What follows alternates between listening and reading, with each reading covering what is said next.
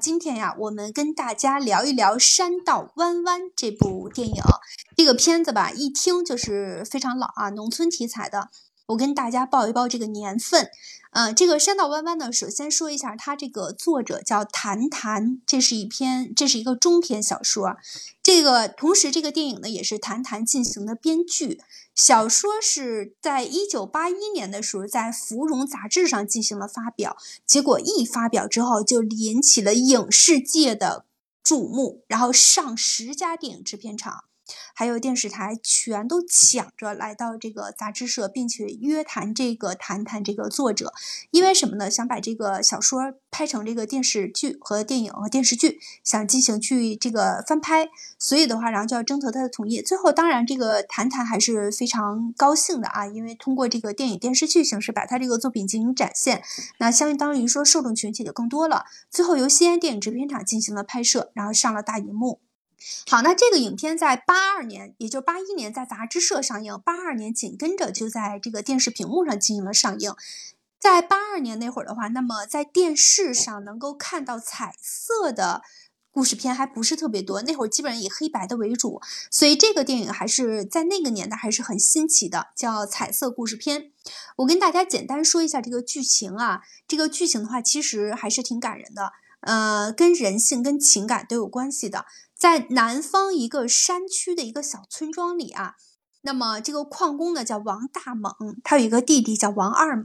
那王大猛的妻子呢叫金竹，他带着女儿欢欢，这个女儿大概就是三四岁的样子，非常非常的可爱。然后他们正在为丈夫的生日呢准备饭菜，在农村，在这个村庄的这个地方啊，因为今天是她，呃，她老公生日，然后这个要从矿上要从矿上特意回来过生日，所以呢，她带着女儿就在给。给她的这个丈夫准备生日的饭菜，突然间呢，结果左等右等，她的丈夫大猛都不回来，然后结果她弟弟也出去找了好几圈儿，嗯，还是没有回来。最后呢，是矿上的两位领导来到了她的家里，嗯，开始还有点非常非常不好意思，就也不愿意去报告他这个噩耗啊。那么他大猛呢是不幸死亡了，因为这个出了矿难了，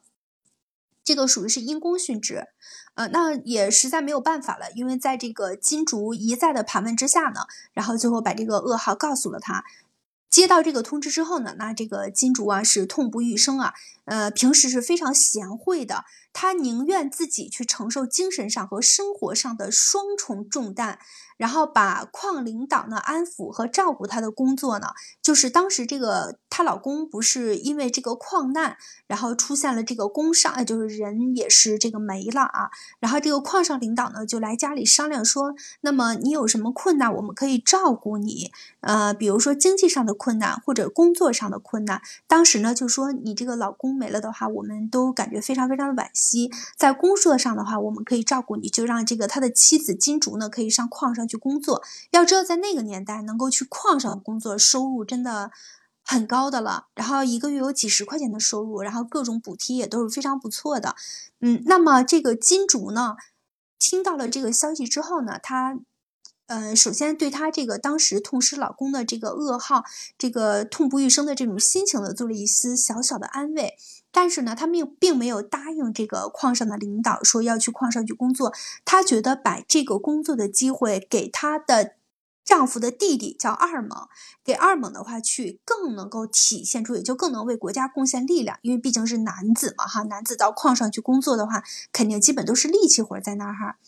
啊，结果呢，二猛后来呢，就是。这个双方商量好之后呢，结果矿上也同意，然后就答应了。二猛呢就去矿上之前呢，他亲自安排好二猛和本村姑娘的一个相亲，这个是他嫂子来安排的，因为二猛也到了适婚年龄了。然后这个相亲的对象呢是在他们代销社，也就是村里的供销社一个售货员叫凤月，呃，两个人商量挺好的，然后也也还可以吧，就是二猛也也挺喜欢他，然后这个女孩也挺喜欢他，两个人都是两情相悦。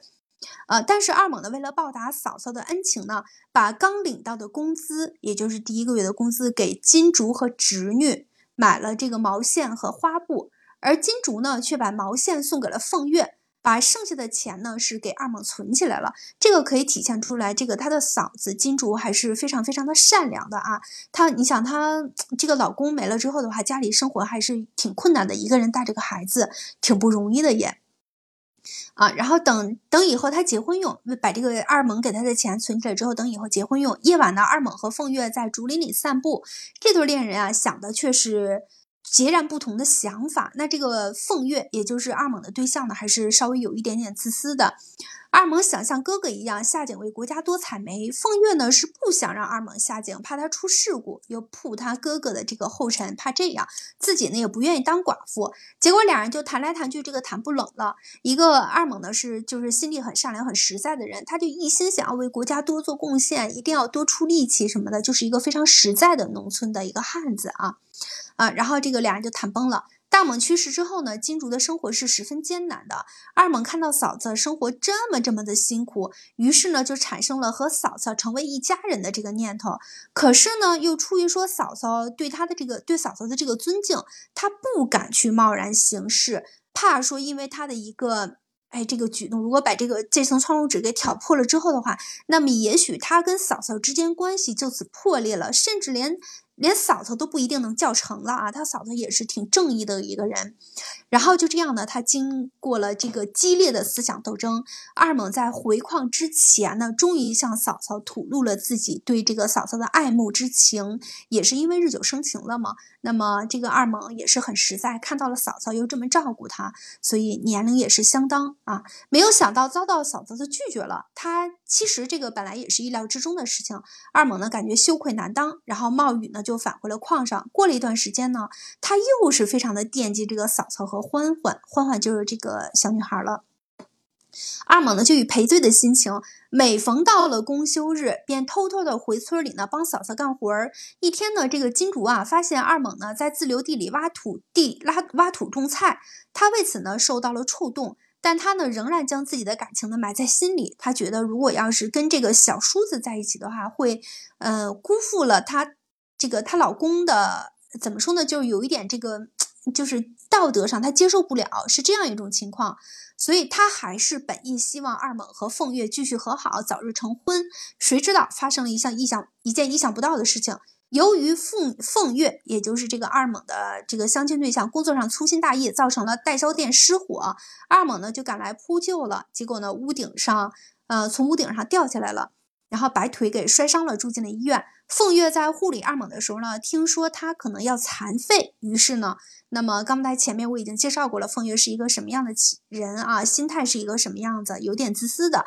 当他一听说这个二猛要残废的时候，一下果断的就离开了他。然后在母亲等人的撮合下呢，凤月又不顾年龄悬殊，嫁给了一位刚刚丧偶的城里干部。那么可以想象得到，凤月的家庭，她的母亲的话，当时嗯也是有一点势利眼的这种感觉。然后呢，她左边离开了这个二猛，右边紧跟着就嫁给了一个城里的干部。所以善良的金主呢，在二猛痛苦的时候呢，来到他的身边，然后并且呢不悉心的照顾他，最后他也。答应了二猛的这个爱情，俩人就这样，呃，顺其自然的在了一起啊。所以这个故事其实看起来还不是特别的难，也没有太曲折的东西。主要就是在八几年那个年代啊，那么叔子小叔子跟嫂子之间，那么他这个他这个小叔子的大哥没了嘛，他想娶嫂子，嗯，想突破这层关系的话，在那个年代还是有点难的，嗯，就搁现在来说也是有点让人不。不太能接受的这种情况啊，那么在那个年代，然后也是他们突破了这个重重坎坷，然后跨越了重重障碍，最后两个人在一起了。我把这个电影跟大家解读完了。这个电影其实在实际拍摄的过程中演的还是非常非常真实的。那么人物不是说特别漂亮，那么男主女主，但是一看就能看出来是非常实在的这个。这个面相也是很实在，尤其是这个耳柱啊，一看就能看出来，说话呀什么的也能看出来，所以这个老片子还是挺好看的。我们来针对这个片子可以来聊一聊，就是大家对于他们之间的这种呃，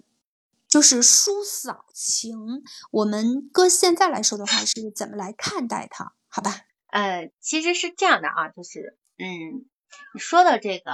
姑啊叔嫂啊，我们村儿还真的有一对儿这样的。那，呃，他其实情况也差不多，就是呃，这呃，我想一想啊，这个姑娘呢，呃，是我们村的，然后这个男的其实也是我们村的，他们两个结婚之后，应该是就是那个男的特别能干，这是我小时候的事情啊。就是我我记记得我印象当中，就是我们村的人就特都就是对他的评价可好了，就特别认干的那种。就是虽然日子好像过得不是那么那么的好，但就是都是种地嘛，但是他就是认干，然后农闲的时候就跟着呃，就是去外面呃叫什么，我们那时候叫屋子组，屋子组就是呃给人家盖房子这样的，嗯，就去给人家打工。嗯，但是就有一次，就是发生了意外，应该是我忘了是他们伐树的时候树倒了把他砸死了，还是还是房子就是拆房子的时候那个墙倒了把他给拍在地下了，反正就是把这个男的给拍死了。呃，当时他孩子还很小，然后呃就是我那个我说的那个姑娘，就是他媳妇儿，其实年龄也不大，可能也就二十多岁吧，不到三十这个样子。嗯，当时的时候就是。呃，因为我那时候也小嘛，不是特别懂，呃，然后呢，就是这个男的他有个弟弟啊，那弟弟长得可帅可帅了，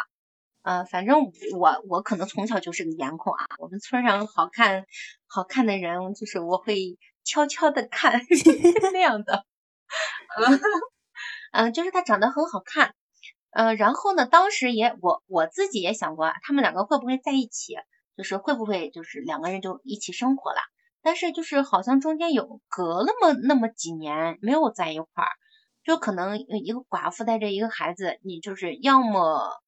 呃就是好像没有其他出路，要么改嫁，要么怎样的。但是后来我就发现他们两个成家了，他们两个就成家了。然后具体中间发生了啥不知道啊，就是因为你提到了这个电影里面这个叔嫂恋，那个我我就想到了这个事儿，他这个真的是就是现实生活当中的叔嫂。在一起，那如果说没有感情的话，也也不会在一起的。那因为就是呃，至少人家那个男的，男的是头婚呀，嗯，而且就是长得又帅，嗯，虽然说家庭条件就是农村的嘛，也没有或没有说，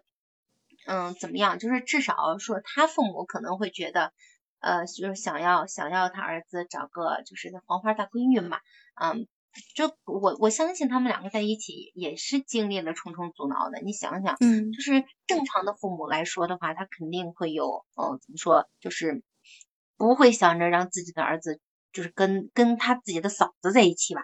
至少是这样的。就是，嗯，就是咱们现在的那个观念来看的话，嗯，我觉得是肯定有阻挠的。但是他最后生活在一起了，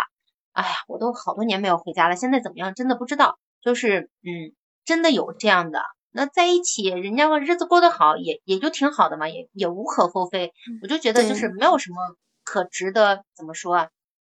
就是那些闲言碎语啊，那些流言蜚语啊，那些那些东西的话，就是像之前那个阮玲玉，就是因为这些呃闲言碎语，就叫叫什么，就是他他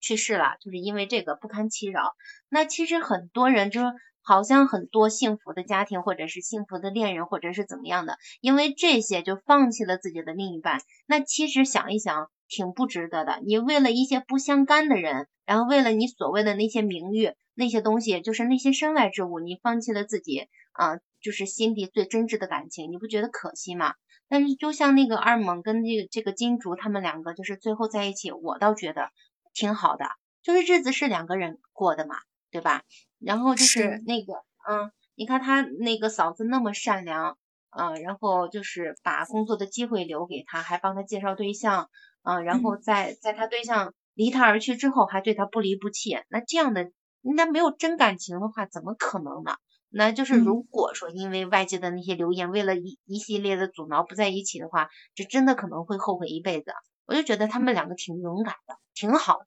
反正我是支持的，嗯嗯。的确是这样，这个，哎，首先要跨越这个心理和这个人伦的这种这层障碍，其实也说不上人伦，这俩人也很正常，只不过就是如果换成别人的话，那他们不是叔叔和嫂嫂这种关系，换成其他人大家都能理解，但是就因为他们之间 多了这么一层关系，所以很多人就有点理解不了了。嗯，关键是就是因为曾经是一家人嘛，就不能不能有其他的感情。那他他嫂子去那个改嫁嫁给别人，不也是一样的吗？对对，在那个年代，你看，在那个年代，又是在农村，特别的封建啊，本身大家伙都要避嫌这个事情，受到阻挠是很正常的。对，嗯，也正是因为这个电影，就这个电视哈，这个是个电视，是个电影啊，这是一个电影。电影啊，这个电影正因为是那个年代的，所以那个年代看这个电影的话，大家伙都会觉得哇，非常的勇敢啊，突破了这个大家伙的这种世俗的观念，嗯，而且嗯还要面对别人的就是指指点点啊啊，背后里说三道四那种闲言碎语，对，还是嗯，在那个时候来看的话，嗯，就是已经很不容易了。但是你要搁在咱们现在来讨论这个电影的话，就是觉得，嗯，他们就应该这样做啊，太稀松平常了，对吧？对对，嗯，所以说咱们要说这个电影的时候，还是要考虑到那个，嗯，那个背景、那个年代啊。嗯，是的，嗯，那会儿八几年才说的那一对儿的话，其实我小时候，我记事儿的话，怎么着也得是那个，就是我那个小时候应该也得七八岁吧，那时候应该是九几年。九几年，嗯，出的这个事儿，他们在一起。其实想想那个时候，就像，尤其像我们山东啊，山东的农村，你们想想，就是受那个孔孟思想的那个那个浸浸染那么多年啊，就像那个什么重男轻女的思想都比别的地方重，那像这样的话肯定更重。但是但是就是能够冲破重重阻碍在一起，真的是需要很大的勇气的，对吧？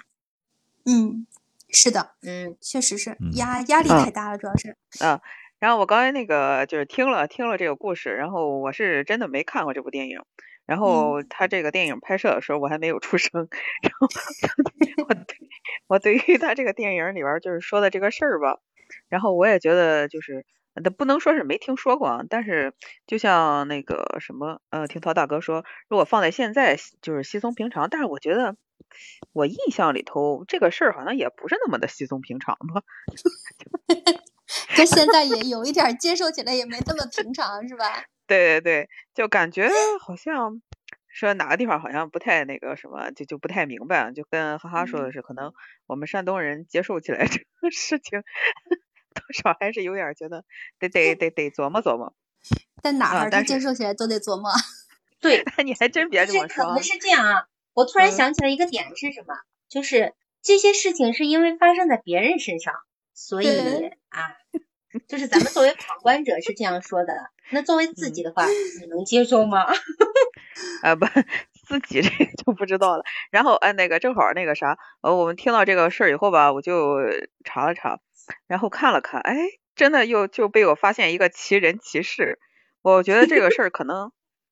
这我觉得这个事儿可能就是我印象里啊，百分之八十的人都不知道，就是大家知道，就是我们特别特别喜欢的一个那个喜剧的呃小品的那个演员赵丽蓉老师吗？知道，嗯嗯，你知道吗？她其实是嫁给了他的小叔子。哦，那这个还真不知道，现在刚知道。对我们我也不知道，我也是第一次知道。然后就是我查看了一下嘛，是怎么回事呢？就是他。这个他就是赵丽蓉老师，他原来是一个那个评那个评剧的演那个演员吧。然后他是一开始的时候是在那个他六岁的时候就进那个戏班子开始唱戏，然后是练那个童子戏嘛。呃，然后练着练着，就他是一心的就把这个就是所有的自己的这个呃呃就是这个时间什么的全部都放在了这个。呃，演戏、唱戏上面，然后成为了一个就是非常著名的一个那个，就是在在他们那个角色里面应该叫个角儿。呃，然后但是呢，因为他到处去演出，到处去那个什么，他就是说，呃，一九五三年的时候呢，他调入中国评剧团，成为了一个国家正式演员。但是呢，他那个时候呢，已经二十五岁了。我们现在觉得二十五岁可能不是，就是还挺年轻的。但是在他那个时候的，在他那个年代呢，就二十五岁就已经年纪很大了，呃，然后他就是大家都很着急嘛，他又是一个著名的评剧演员呢，然后大家就给他介绍了一个呃，同样在剧团里边工作的一个年轻人，叫盛强，盛就是那个茂盛的盛，呃，然后这个盛强呢，他是一个就是当时的一个大学生，然后他父母呢还都是知识分子，嗯，然后两个人的感情是非常好，两个人就就想那个什么，就当时就立马就想结婚，但是这个盛强他的母亲就非常的不同意，因为他觉得这个赵丽蓉老师从小就没读过什么书，一直是一个唱戏的出身。呃，但是呢，这个盛强就对这个赵丽蓉老师就很好，嗯，还是跟他结婚了。嗯，婚后呢，他们还生了两个孩子，嗯，过的呢其实也挺幸福的。但是紧接着呢，他们就赶上了这个特殊年代，就是那个十年那个文化那个什么，呃，结果呢，这个因因为这个她的这个她的这个丈夫呢，嗯。改戏啊、创作啊什么的时候呢，就被批斗，成为一个就是呃被认为是说透露了一种这个腐朽的资产阶级生活，所以呢，就当时批斗她，把她送到那个农场里边去劳改。但但是这个她的丈夫呢，毕竟是一个读书人，就是在做农活方面呢，非常的就体力也不行啊，也跟不上，再加上长期这种精神上受到这种折磨吧，就最后不幸就去世了。去世了之后呢，就是一九六零年的时候，这个赵丽蓉老师，她就是，嗯，安安葬了她的父亲，呃，安葬了她的这个丈夫以后呢，就病倒了。病倒了之后呢，这个时候，这个时候就神奇的事情就出现了，就是一开始特别不喜欢她那个婆婆呢。竟然就是要把自己的那个三儿子，就是盛红，给那个就是赵丽蓉老师撮合成一家人，然后然后她给出来这个解释呢是说，就是毕竟两个孩子也是自己家的人，然后你这个意思，呃，如果再嫁给别人的话，这个可能别人对孩子也不好啊什么的，呃，不如就是说这个还是嫁给他他的小儿子，呃，然后呢，他的这个小叔子盛红呢倒是非常喜欢这个赵丽蓉老师。呃，但是赵丽蓉老师，哎呀，我打断一下，您您说的这个是谁啊？赵丽蓉，赵丽蓉，赵丽蓉啊，嗯，哦，去世那个小品演员那个老师是吧？啊，对对对。你怎么想起来说他的事儿啊？啊，因为嫁给小叔子了。啊，这样。他的事儿不能说。当你走神儿了。不是，我刚才出去了一趟。那个，我是觉得，嗯，最好不要说真人，你可以说电视里的事情。呃，我还以为你说电视呢，说的这是不是电视的。但他他确实是真人真事儿啊。没事儿啊，没事儿。那这这个这老师都已经多长时间了？是两千年没的。哎呦，这个这你要不说，我还真不知道这事儿哎。对，我也不知道。年吗？真的，两千年，两千年没的。然后现在都已经二十年了，二十多年了。嗯嗯，然后他这个也也也也知道赵丽蓉老师啊，我知道赵丽蓉老师，但是我不知道他这个叔嫂这个关系。对，我也知道啊，说了之后才知道。对我也是刚知道 啊，然后我觉得挺神奇，但是这个事儿应该是在当时全国都知道，就是他是一个全国人民都知道的事儿，全国人民都知道的老师。哎，不是，哎呀，总是会找到这些啊，嗯，边边角角的东西啊，对，就是这些，对我们直接在网上搜的话，然后看到的全都是他的一些丰功伟绩，什么得了什么奖啊，这那什么的，都是这些，嗯，呃，我还没说完呢，其实他他人生挺他人生挺坎坷的，然后那个后来就是三十六，呃，一九六四年的时候，三十六岁的赵丽蓉老师。她就确实是嫁给了他的这个小叔子盛红嘛，呃，然后他们两个人的感情当时也是非常好，呃，然后后来呢，他们又生了两个孩子，结果呢，其中一个女儿呢是在七岁的时候，呃，不幸就是说患了那个先天性脑瘫嘛，就去世了，啊，结果呢，更加不幸的是又过了七年，她的这个什么，她这个丈夫就第二任丈夫也去世了，呃，也就是说。她的这个兄弟两个人都去世了，然后这个时候，一一九八四年的时候，赵丽蓉老师就真的是比较，就给我们看上去比较惨啊，就痛失了两任丈夫。然后从此以后呢，就是他五十六岁的时候，就是别人再给他介绍对象的时候呢，他就说不不，他说他就是他就要坚决的就要守寡。然后这个时候呢，嗯，就是说从这之后呢。他就反而迎来了自己的就是事业的上升期嘛。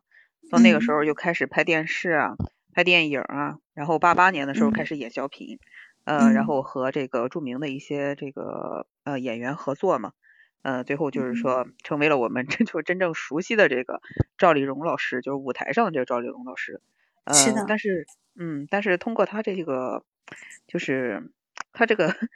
这个真实的这个人生经历吧，我觉得她其实真的是一个挺勇敢的一个女性吧。因为在那个年代里，嗯，真的就是就是说，你真的勇勇于就是说这个嫁给自己的小叔子的人，这个反正我我知道的很少很少，尤其是说这个哎一些那个名人什么之类的，确实很少。嗯呃嗯，我觉得他们之间的感情也是也是就是说呃非常深厚的，并且他也是我们非常喜欢的一位老师。是的，是的，嗯。那你刚才跟我们分享了这个，哎，确实又给扒出了一条这个新消息啊。嗯，的确，是这种情况发生的话，真的是就是首先，当事人一定要这个思想够开阔，然后能够接受这些事情。再有周边的人的话，不要干扰太多，有干扰的话，你能给顶回去也行。好多这种事情都是，一是自己接受不了，二是周围的人的话给的压力太大了，所以很难跨越这条鸿沟。嗯，所以还是。勇气可嘉，可以说。我说，在那个年代的话，嗯，要想突破这个，嗯，这种封建思想的禁锢是非常不容易的。嗯嗯，能够走出这一步，真的是非常的勇敢。嗯，虽然说咱们现在来来看的话，就是嗯，就好像没什么大不了的事情啊，但是在那个年代，嗯，在那个年代确实是不容易的。好的，那那个是这样，我们今天呢跟大家分享了这个《山道弯弯》这部彩色故事片。这个电影呢，看上去的确有点老，里边的人物，还有就是里边的山水风景啊，还有里边的一些建筑，能够看得出来啊，那么很符合当时那个年代的这个场景。呃，那么我们看到的说是，呃，很简单的一个故事情节，这个叔叔最后就是鼓足勇气，他向了嫂嫂进行了表白，但是嫂嫂能够接受。小叔子的这段感情，其实内心也经过了很多很多，也是很长时间一段的挣扎。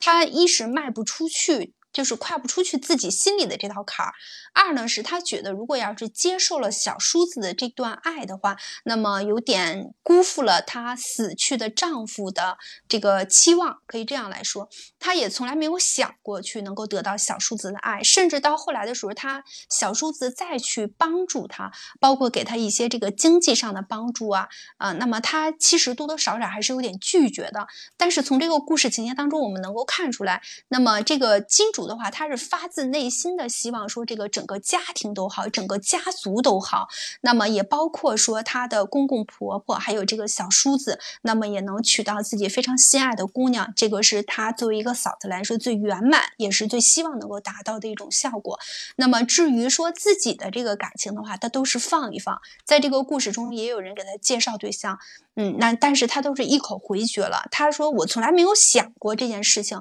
现在这个时间说这个事情肯定是不合适的。我要把孩子抚养大，在我眼前的话，也就是最首要的目标就是我的孩子欢欢，一定要给他抚养成人才说。我并没有想过再去找人再嫁了，包括那么他的叔叔，也就是这个本家的。”啊，这个叔叔，然后也劝他说：“那个，哎，你说这个还年轻嘛，只有二三十岁的样子，哈，带着一个人带着个孩子，这样生活的话挺不容易的。说你这个该嫁还是要嫁了什么的，但是都被他回绝了。别人的好意他能他能听得出来，但是结果呢，呃，他还是以各种方式，然后不去接受。所以能看得出来，他对他这个死去的丈夫还是一往情深的这份感情。那不是说任何一个人，也不是说他的叔小叔子，那么。一次两次的对他嫂子的这个吐露心声去表白就能够捍卫得动的，所以这段这段感情的话，其实还是很让他印象深刻，真的已经走进了他的心里。我们说，其实呃，搁现在来说的话，我们能够理解啊。像他刚才聊了之后说，那么叔叔跟嫂子之间，呃，如果有这段感情的话，那么在他大哥已经没了的情况下的话，那么搁现在来说，接受起来会比原来相对来说容易一些。但是大家想一想，在八几年那个年代，如果想去，又是在农村接受这样一段感情的话，的确是需要克服重重的困难的。好在好在这个故事还是非常非常圆满的。那么两个有情人最后是终成眷属了，然后又组合在了一起，又成了一个完整的一个家庭。那么对于欢欢这个小女孩来说，也是。也是一个最圆满的结局，相当于说由他的叔叔啊来进对他进行照顾，完成了他爸爸的这个使命，他也是非常满意的，一家人就在一起了，和和美美的生活了。故事其实真正传达给我们的是，那么你只要心中存在善念，心中充满希望啊，然后一心去不要去想着这个内心太狭隘、太自私。像这个二猛之前的这个对象，就是想着你工作好我就嫁给你，你人要残废了我立马就会离开你，前脚听说了你要残废还。没有确定，然后第二天马上就离开了他，然后另外很快就嫁给了一个老干部。嫁给了一个丧偶的老干部，还是就是说想要躲开这个二猛的话，是躲开的多么的迅速，在他在他心里是不存在这种感情可以说的，那么基本上都是以金钱利益放在第一位。所以说最后我们能够看出来的是什么呢？就是你把感情放在第一位，把亲情放在第一位，你得到的就是亲情和感情；你把利益放在第一位，你得到的并不一定是收获最大的利益。那么拿文这个故事片当中的这个呃风。月来说的话，